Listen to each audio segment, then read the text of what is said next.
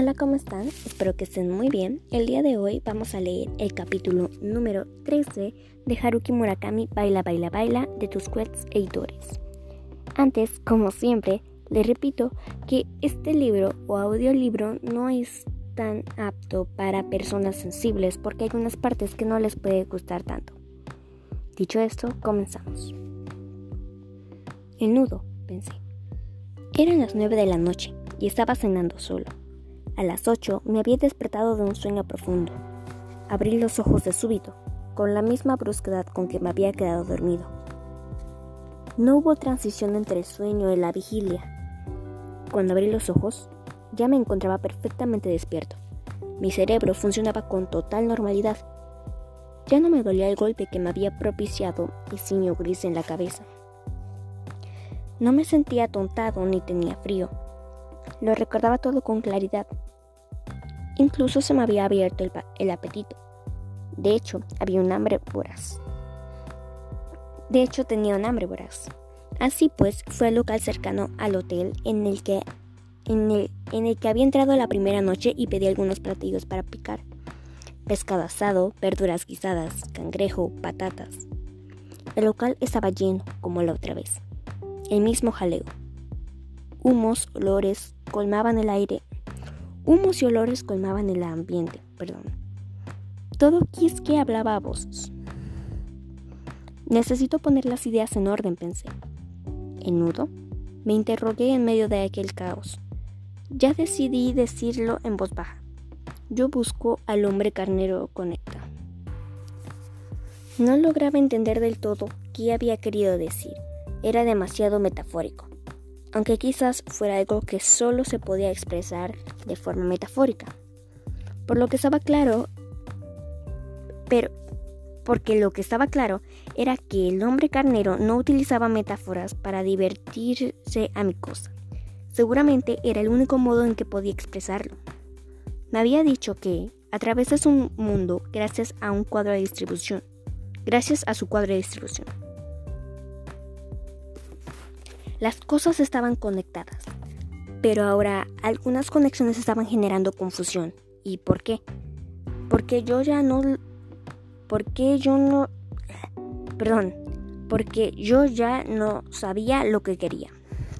De modo que el nudo dejó de funcionar como es debido y yo me sentía confuso. Bebí un trago y posé la mirada en el carnicero que tenía delante. Cenicero, perdón. ¿Qué habrá sido de Kiki? En el sueño yo había percibido su presencia.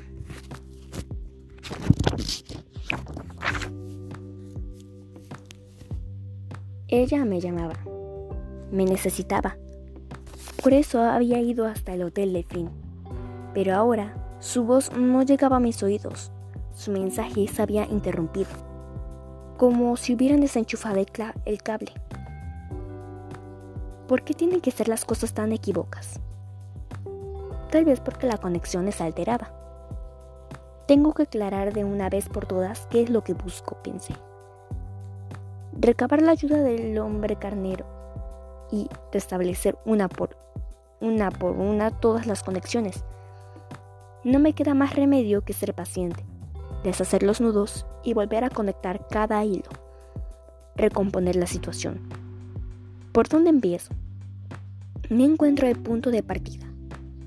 Estoy anclado al pie de un alto muro. La pared que me rodea es resbaladiza como la superficie de un espejo. No hay nada a lo que echar la mano, nada a lo que agarrarse. Estoy perdido. Me tomé unas cuantas copas, pagué la cuenta y salí del local. Grandes copos de nieve caían despacio, revoloteando. Todavía no nevaba mucho, pero los ruidos de la ciudad sonaban distintos. Para despejarme, rodeé la manzana. ¿Por dónde empiezo? Me pregunté mientras caminaba mirándome los pies. Es inútil. No sé qué quiero. Ni siquiera sé a dónde dirigirme. Estoy oxidado. Oxidado y agarrotado. Cuando estoy solo, como ahora, siento que me voy perdiendo a mí mismo. El caso es que por algo tendré que empezar. ¿Qué la chica de recepción? Pensé. Me cae bien. Siento que nuestros corazones comparten algo. Además, estoy convencido de que si me lo propongo podría acostarme con ella. Pero, ¿daría resultado? ¿Podría empezar a partir de ahí? Puede que no me conduzca a ninguna parte. Quizás solo me pierdo más. Porque recuerda que no lo sabes lo porque recuerda que no sabes lo que buscas. Y mientras no consigas saberlo, haré daño a mucha gente, como me dijo mi exmujer. Decidí dar una segunda vuelta a la manzana. Seguía nevando en silencio. Los copos caían sobre mi abrigo, permanecían allí unos instantes y luego desaparecían. Yo intentaba poner orden en mi mente. Los demás transeúntes pasaban a mi lado exhalando su aliento blanco hacia la oscuridad nocturna. Hacía tanto frío que la cara me dolía, pero seguí pensando dando la segunda vuelta de la manzana en el sentido de las agujas del reloj.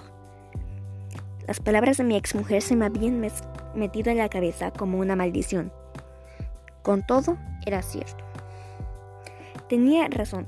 De seguir así seguramente nunca dejarían, dejaría de herir y perder a todos los que se relacionan conmigo. Regresa la luna. Me había dicho la última chica con la que estuve antes de marcharse. No, no antes de marcharse, sino antes de regresar, porque ella había regresado a ese gran mundo llamado realidad. Kiki, pensé. Ella sería un buen punto de partida, pero sus mensajes habían desvanecido como el humo. ¿Por dónde empezar? Cerré los ojos, tratando de buscar una respuesta, pero dentro de mí, pero de, perdón, pero dentro de mi cabeza no había nada, nadie ni el hombre carnero, ni las gaviotas, ni el simio gris. Estaba vacía. Solo quedaba yo sentada en una vasta habitación vacía. Nadie contestaba, y yo envejecía y me marchitaba en aquella habitación. No bailaba, un espectáculo deprimente. No conseguía leer el nombre de la estación. Datos insuficientes. Respuesta denegada. Pulse la tecla de cancelación. La respuesta, no obstante, llegó al día siguiente por la tarde, como siempre de súbito, sin previo aviso, igual que los golpes de simio gris. Bueno, ahora vamos a leer el capítulo número 14. Estuvo muy cortito el, el 13. Vamos. Por extraño que parezca, aunque tal vez no fuera tan extraño, esa noche me acosté a las 12 y me dormí al instante.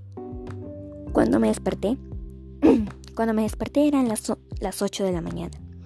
Mis horas de sueño seguían un patrón disparatado, pero al menos me había despertado a las 8, como si hubiera completado ya todo un ciclo.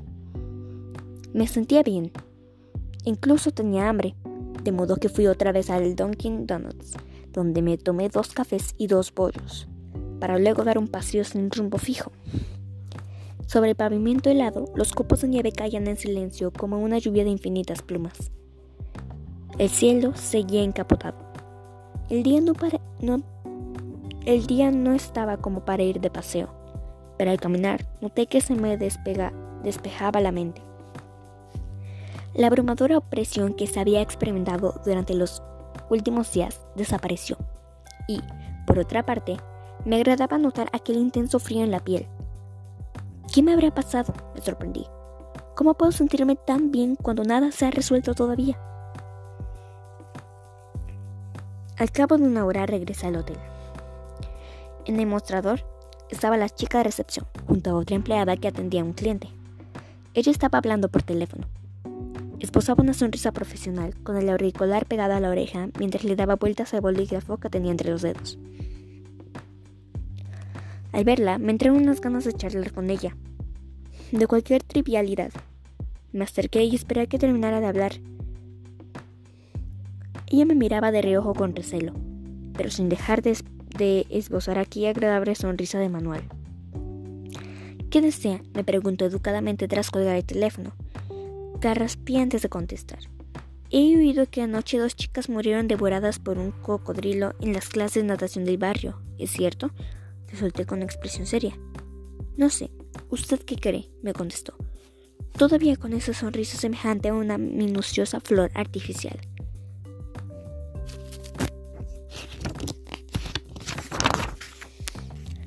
Sin embargo, sin embargo, al mirarla a los ojos, vi que estaba enfadada.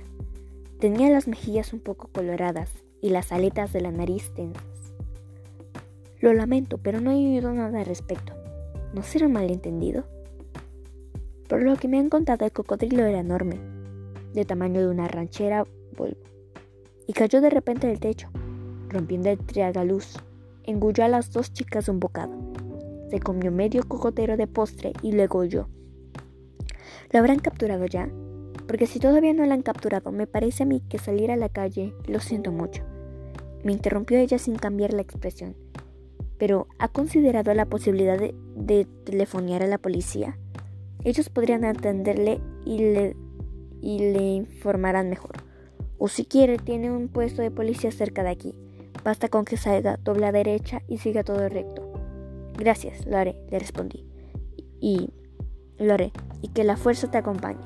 De nada, dijo ella con frialdad, y se tocó la montura de las gafas. Poco después de haber vuelto a mi habitación, me llamó por teléfono. ¿A ti qué te pasa? Su tono calmo apenas lograba disimular su enfado. Su enfado. ¿No te he dicho que no me vengas con cosas raras mientras trabajo? Me pone mala que me hagan algo así cuando trabajo. Lo siento, me disculpé. Solo quería charlar contigo. Quería oír tu voz. Quizás haya sido una broma tonta. No quería molestarte. Tal vez no haya sido muy buena idea, pero me pongo nerviosa. Te lo he dicho, ¿no? Me pongo muy nerviosa cuando trabajo. Así que no quiero que me molestes. Me prometiste que no te pondrías a mirarme ni esas cosas, ¿recuerdas? No te miraba fijamente, solo te hablaba. Pues en adelante tampoco me hables de ese modo, por favor. De acuerdo, no me, no me dirigiré a ti. No te miraré ni te hablaré, te lo prometo. Me quedaré quieto como un pedazo de granito y me portaré bien. Por cierto, ¿estás libre esta noche? ¿O era hoy el día que tenías clases de alpinismo? ¿Alpinismo? Preguntó y lanzó suspiro. Es una broma, ¿verdad? Es una broma. Perdón, es una broma. Alpinismo, dice. Y soltó un ja ja ja, monótono y serio, como si leyera letras escritas en un papel. Luego colgó. Me quedé esperando a media hora, pero no volvió a llamar.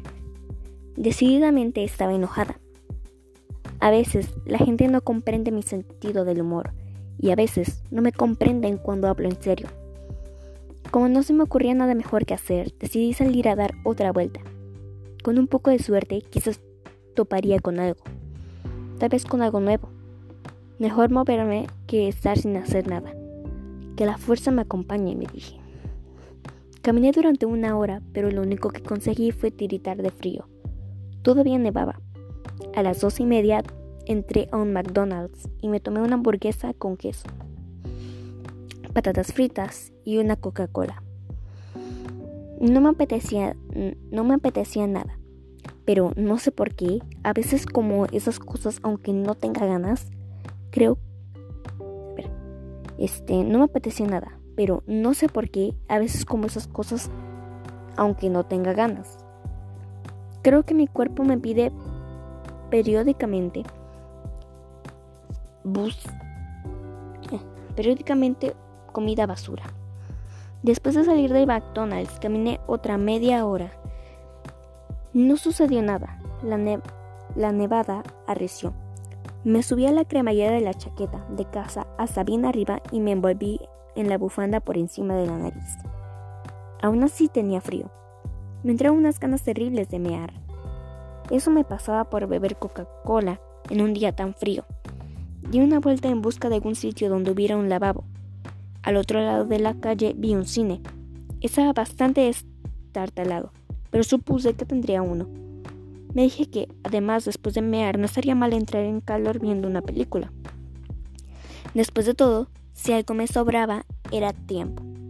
Curioso por saber qué me echarían, me acerqué a mirar la, la cartelera.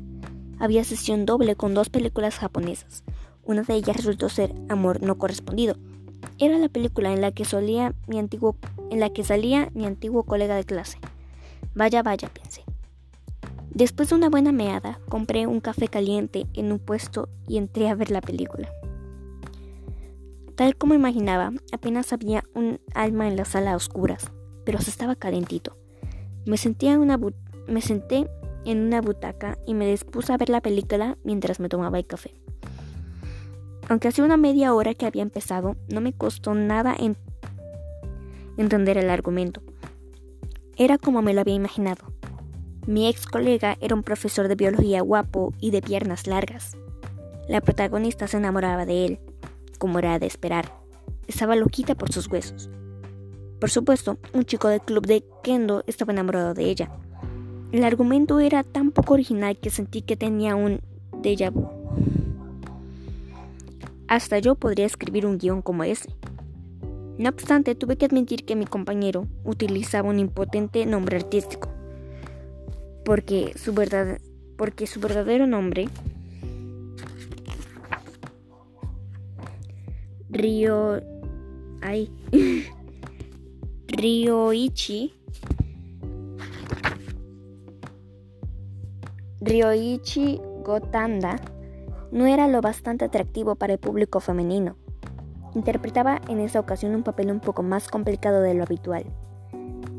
Además de ser guapo y afable, arrastraba una herida de, de pasado. Resulta que años atrás había participado en el movimiento estudiantil, etcétera, etcétera. Había dejado embarazada a una chica, etcétera, etcétera. Y la había abandonado. Una herida, una herida bastante manida, aunque bueno, mejor que nada. A veces metían flashbacks con la maña de un mono que, lanzara arcilla contra, muro, contra un muro. Insertaban imágenes de documentales de la lucha estudiantil en el auditorio Yasuda. Pensé gritar a media voz. Nada que objetar, pero me pareció una tontería. El caso es que Gotanda interpretaba a ese personaje que arrastraba esa herida, y lo hacía con bastante convicción. Pero la película era un bodrio y el director no tenía ni una pieza de talento. O podría, sí podría. Los, diálogos, los diálogos perdón, eran tan pueriles que daban vergüenza y sucedían sin cesar escenas absurdas y sin venir a cuento primeros planos de la actriz protagonista. Así que por más que él se esforzaba en interpretar dignamente su papel, apenas destacaba por encima del resto. Empecé a sentir, empecé, a sentir lástimas por él. Sin embargo, también tuve la sensación de que, en cierto sentido, él siempre había llevado una vida así de lastimosa. En cierto momento había una escena de cama. Una mañana de domingo, Gotanda estaba haciendo el amor con una mujer en su piso, cuando la protagonista viene a traerle galletitas caseras. Dios mío, era idéntico al guion que yo había imaginado. Gotanda se comportaba con amabilidad y galantería hasta en la cama, tal como yo había supuesto. Una escena de sexo filmada con buen gusto. Unas axilas que debían leer de maravilla. El cabello alborotado de una forma muy sexy. Él acariciaba la espalda desnuda de la mujer. Después, la cámara se desplazaba a 180 grados y enfocaba el rostro de ella. Un déjà vu, tragué saliva. Era Kiki. El cuerpo se crispó sobre la butaca. Detrás de mí hizo el ruido de una botella vacía rodando por el pasillo de cine. Era Kiki. La misma imagen que me había venido a la mente cuando avanzaba en la oscuridad de, de aquel otro pasillo, en la planta decimosexta. Kiki se estaba acostando con Gotanda. Entonces lo comprendí. Todo estaba conectado. Era la única escena en la que, en la que aparecía Kiki. Se acosaba con Gotanda un domingo por la mañana. Solo eso. La noche del sábado, Gotanda se emborrachaba en algún lugar. Se la ligaba y se la llevaba a su apartamento. Y a la mañana siguiente volvían a hacer el amor. En ese momento aparecía la protagonista, su alumna. El muy, torpe se había olvidado de cerrar la puerta con llave. Kiki tenía una sola frase. ¿Qué significa esto? le decía cuando la protagonista ya se había marchado, a toda prisa, a toda prisa y, y estando de shock. Y en estado de shock, dejando a Gotanda anonadado. Una frase espantosa, espantosa. pero, pero eran las únicas palabras que pronunciaba. ¿Qué significa esto? No estaba seguro de que aquella fuera la voz de Kiki. No recordaba muy bien su voz y la acústica de las altavoces del cine era malísima. Pero sí me acordaba de su cuerpo, las líneas de su espalda, su, su cima, ah, no, espera, su, su nuca y aquellos pechos tersos eran los de Kiki. No había podido despegar la mirada de Kiki de la pantalla. La escena duraba unos minutos. Gotanda la abrazaba, la acariciaba. Ella cerraba los ojos en un gesto de placer y sus labios temblaban ligeramente. También soltaba un pequeño suspiro. No habría sabido si decir si estaba interpretando o no, pero supuse que sería fingido. Al fin y al cabo, era una película. Con todo, me costaba creer que Kiki supiera actuar. Eso me dejó turbado. Si no fingía entonces, Kiki estaba haciendo el amor con Gotanda, completamente extasiada. Y si estaba fingiendo, la de la pantalla no era Kiki que yo había conocido. El caso es que me embargaron unos celos terribles. Primero las clases de natación y ahora una película. Cualquier cosa me provocaba. ¿Sería un buen presagio? Entonces la chica protagonista abre la puerta, los pilla a los dos fraganti, desnudos, haciendo el amor. Traga saliva, cierra los ojos y se va corriendo. Gotanda se queda pasmado. Kiki dice, ¿qué significa esto? Primer plano de Gotanda estupefacto, fundido. Esa era la única aparición de Kiki en toda la película. Dejé de concentrarme en la historia y me quedé mirando fija y atentamente en la pantalla, pero no volví a salir ni de refilón. Ni de refilón. Conocí a Gotanda en alguna parte, se acostaba con él y y asistía a una única escena de la vida de Gotanda para luego desaparecer. Ese era su papel. Lo mismo había ocurrido conmigo. Kiki aparecía de pronto, estaba presente y se sumaba.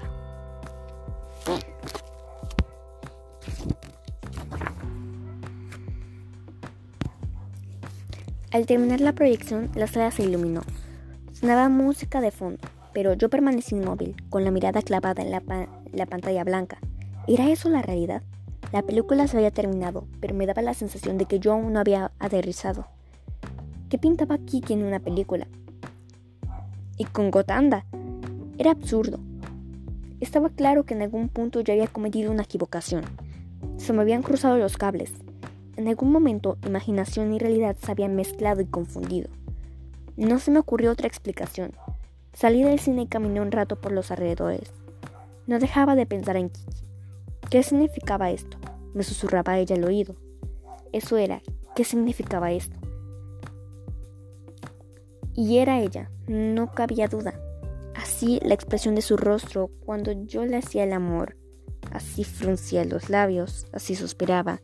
No actuaba, era de verdad. Sin embargo, era una película. Yo no entendía, no entendía nada. Cuanto más caminaba, más desconfiaba de mi memoria. ¿Habría sido toda una alucinación? A una hora y media después volví a entrar al cine y vi de nuevo Amor no correspondido, desde el principio. Domingo por la mañana, por la mañana agotándose el amor con una mujer. Se le ve la espalda de ella, la cámara gira, muestra su rostro. Es Kiki, sin duda alguna. Entre la protagonista traga saliva, cierra los ojos, sale corriendo. Gotanda estupefacto. Kiki dice, ¿qué significa esto? Fundido. Exactamente lo mismo, hasta en los menores detalles. Aún así, al acabar la película seguía sin creérmelo. Tenía que haber un error. ¿Qué hacía Kiki acostándose con Gotanda? Al día siguiente regresé una vez más al cine y volví a ver a Amor no correspondido sentado muy recto en la butaca. Esperé pacientemente a la escena. Por dentro me hervía la sangre. Por fin llegó. Domingo por la mañana, agotándose el amor con una mujer, se ve la espalda de ella, la cámara gira, muestra su rostro. Es Kiki, sin duda alguna. Entre la protagonista, traga saliva, cierra los ojos, sale corriendo, agotando a su estupefacto. Kiki dice qué significa esto. Suelta un suspiro en medio de la oscuridad. De acuerdo, es real, no cabe duda. Estamos conectados. Pues aquí acabó el capítulo número 13 y 14. Y antes de terminar esto, este yo no yo no, no había leído completo el libro y no sabía que venían partes tan fuertes, por así decirlo. Y... Este... No sé.